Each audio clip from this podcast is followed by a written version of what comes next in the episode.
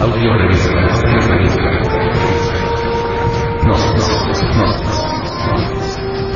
Edición 196 septiembre del 2010.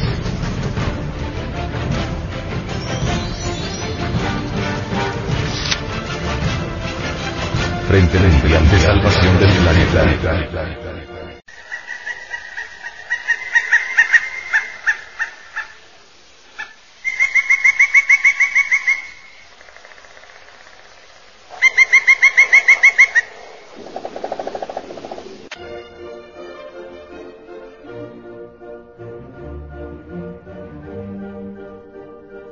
Debilitamiento de la capa de ozono.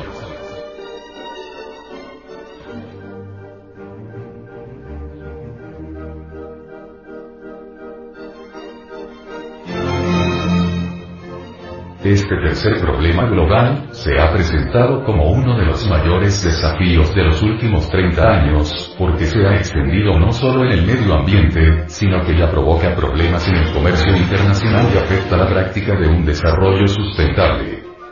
El agotamiento de la capa de ozono amenaza a la diversidad biológica, ya que ésta resulta afectada al recibir mayor cantidad de radiación solar nociva, rayos ultravioleta. Asimismo, esta problemática influye en la regulación del clima y en la humanidad.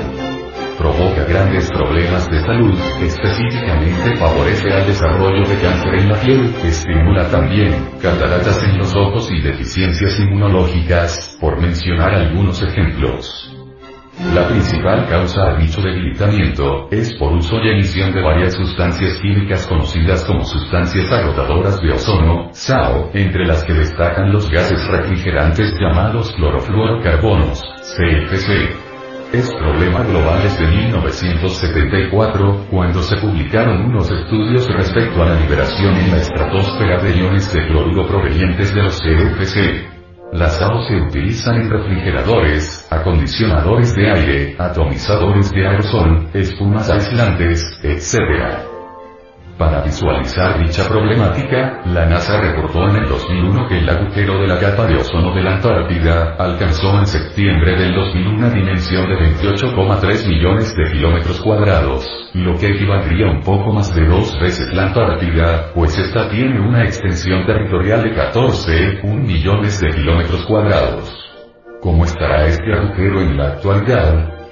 Es realmente alarmante la situación de nuestro afligido mundo. Nuestro planeta está invadido de seres humanos bestiales, inconscientes, que lo estamos matando lentamente. Somos criminales que estamos aniquilando nuestra propia mundo Tierra, que su único error, parece ser, habernos dejado vivir sobre su suelo. Estamos en peligro. La muerte amenaza cubrir a la Tierra.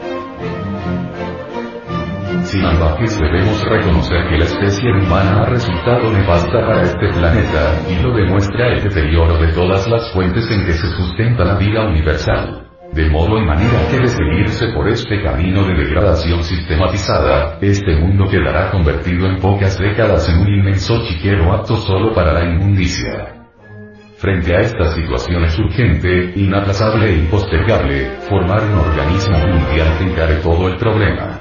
No se trata de soluciones aisladas que vengan a tomar medidas paliativas sino de movilizar a la raza toda, en defensa del patrimonio de la vida. Es indispensable que todas las organizaciones ecológicas gubernamentales o no gubernamentales se pongan como tarea inmediata la creación de un Frente Universal de Defensa del planeta Tierra, donde participen todas las gentes, todas las instituciones, etc. etc que no se quede nadie por fuera de este frente, a fin de que se propongan y lleven a la práctica soluciones en grande a este peligro, el ser humano con su astucia y arrogancia crea problemas pero no es capaz de resolverlos. Los señores intelectuales se sienten muy orgullosos con su ciencia que nada ha podido resolver pero sí complicarlo todo. Lo que abunda por esta época de crisis mundial, son los sabiondos que todo lo quieren resolver y nada resuelven. Los aviondos infectan a toda la humanidad con sus miles de productos químicos. Todo lo saben los aviondos y nada saben. Causan daño a toda la naturaleza, a todas las especies vivientes, pero presumen de sapientes. Los grandes intelectuales han fracasado totalmente, como lo está demostrando hasta la saciedad, el estado catastrófico en que nos encontramos. Señores intelectuales, ahí tenéis vuestro mundo, el mundo caótico y contaminado que vosotros habéis creado con todas vuestras teorías científicas. Los hechos están hablando por vosotros, habéis fracasado. Orgullosos intelectuales. Señores intelectuales, las teorías ya se volvieron calzonas y estas se venden y revenden en el mercado, entonces ¿qué? Las teorías solo sirven para ocasionarnos preocupaciones y amargarnos más la vida. Con justa razón dijo Goethe. Toda teoría es y solo es verde el árbol de doradas frutas que es la vida. La contaminación por productos químicos seguirá causando más estragos, ya que traerá alteraciones genéticas y monstruos humanos. Criaturas que nacen deformadas Ciertamente la humanidad no sabe vivir, y aunque parezca increíble, es muy cierto y de toda verdad, que esta tan cacaleada civilización moderna es espantosamente fea, no posee las características trascendentales del sentido estético, está desprovista de belleza interior. Ciertamente la humanidad no sabe vivir, se ha degenerado espantosamente y francamente se ha precipitado al abismo. Lo más grave de toda esta cuestión, es que los factores de tal desolación, ¿cuáles son? Hambre, guerras, destrucción del planeta en que vivimos, etc. Están dentro de nosotros mismos, los cargamos en nuestro interior, en nuestra psiquis. Quienes cometen estos actos vándalos son verdaderos desequilibrados mentales, gentes peligrosas que deben ser encerradas en sanatorios para enfermos mentales o en reformatorios especiales. Es injusto permitir que toda la humanidad resulte víctima de muchas calamidades cuya causa se encuentra en destructores de la naturaleza. Los que han ocasionado este gravísimo problema a que nos referimos en este tema, son criminales de la peor especie en el sentido exacto de la palabra. La barbarie disfrazada con los trajes de la civilización, está destruyendo al planeta. Dentro de cada uno de nosotros conviven, coexisten la civilización y la barbarie. Somos civilizados cuando desintegramos radicalmente los factores infrahumanos que producen tal desolación planetaria, cuáles son acabar con las tierras fértiles, contaminar el agua potable, contaminar el aire, acabar con las especies vegetales y animales, etc. Somos bárbaros cuando marchamos hacia la destrucción total de nuestra morada planetaria. Lo mejor de lo mejor es marchar por el camino oculto, civilizado, el de la revolución de la conciencia, y para ello hay que pasar por cambios psicológicos, radicales y de fondo que nada tienen que ver con las teorías, ni con las creencias, porque creencias de todo tipo existen por doquiera, pero la única fuerza que puede transformarnos en forma íntegra, es aquella que nos hace civilizados, queremos referirnos a la conciencia humana. Hay que saber despertarla y sublimarla. Esto no es un delito. Para vencer la barbarie hay que darle más participación a nuestra conciencia, para así avanzar victoriosos por la vía ascendente transformativa de la comprensión creadora. Yo, como el Manubai Baswata, el Noé bíblico, también estoy advirtiendo en mi tiempo, en este tiempo, que la hora final se acerca. Que ya viene ese gigantesco monstruo planetario llamado el Colus. Al decir así, sé que muchos de los aquí presentes ofrecen resistencia. Sé que se ríe. Más escrito está que el que ríe de lo que desconoce, está en el camino de ser idiota, así pues que, preparémonos. La Tierra, en este momento, está gimiendo, está agonizando. Los mares están contaminados como ya dije. Las explosiones atómicas están sacudiendo las entrañas del mundo. La atmósfera está contaminada. Todo, absolutamente todo, indica desastre.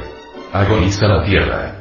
La tenemos sometida a torturas muy largas y espantosas, y morirá, terminará con un gran cataclismo.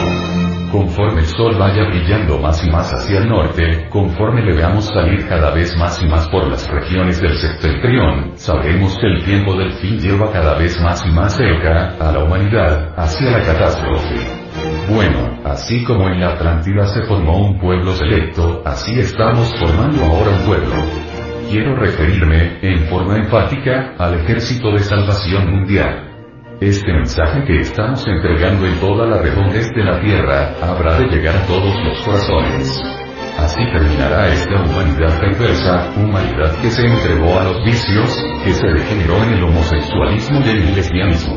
Humanidad destructiva, donde cada pueblo se levantó contra cada pueblo. Donde cada ser humano levantó su mano contra su hermano. Así terminará dentro de poco tiempo. ¿Habrá sobrevivientes? Sí los habrá. Esto lo saben muy bien los habitantes de Ganímedes.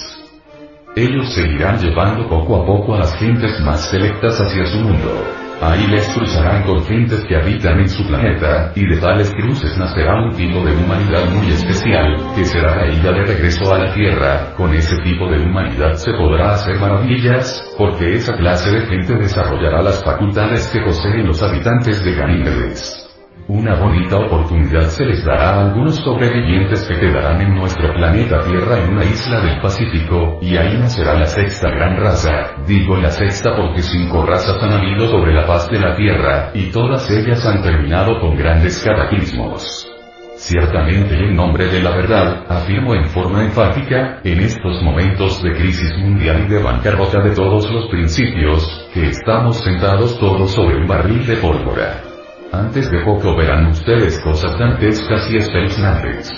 En realidad de verdad, cuando el Colus se acerque, su fuerza será suficiente como para que estas presiones y vapores, encerrados dentro de las entrañas del mundo, hagan explotar la corteza geológica de este afligido planeta. No espero, al hacer estas declaraciones, que las gentes me crean. Recordemos que al y Basuata jamás le creyeron cuando él afirmaba, en forma enfática, que los mares que tragarían la Atlántida, las gentes se reían de él. Está loco. Decían.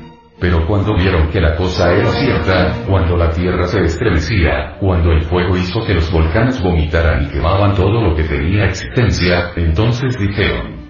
Es cierto. Samael aún peor.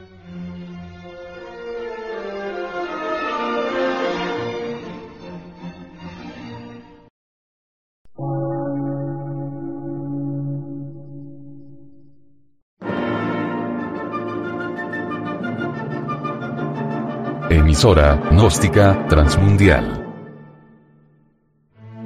Por una nueva civilización y una nueva cultura, sobre la faz de la Tierra.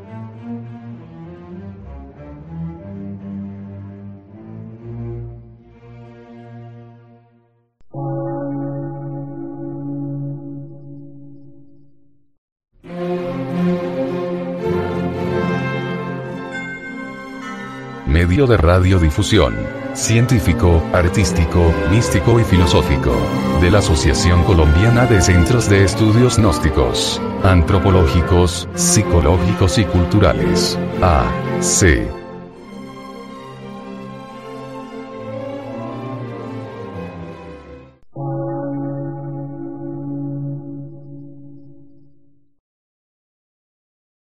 Lectura en movimiento. Difusión sin fronteras.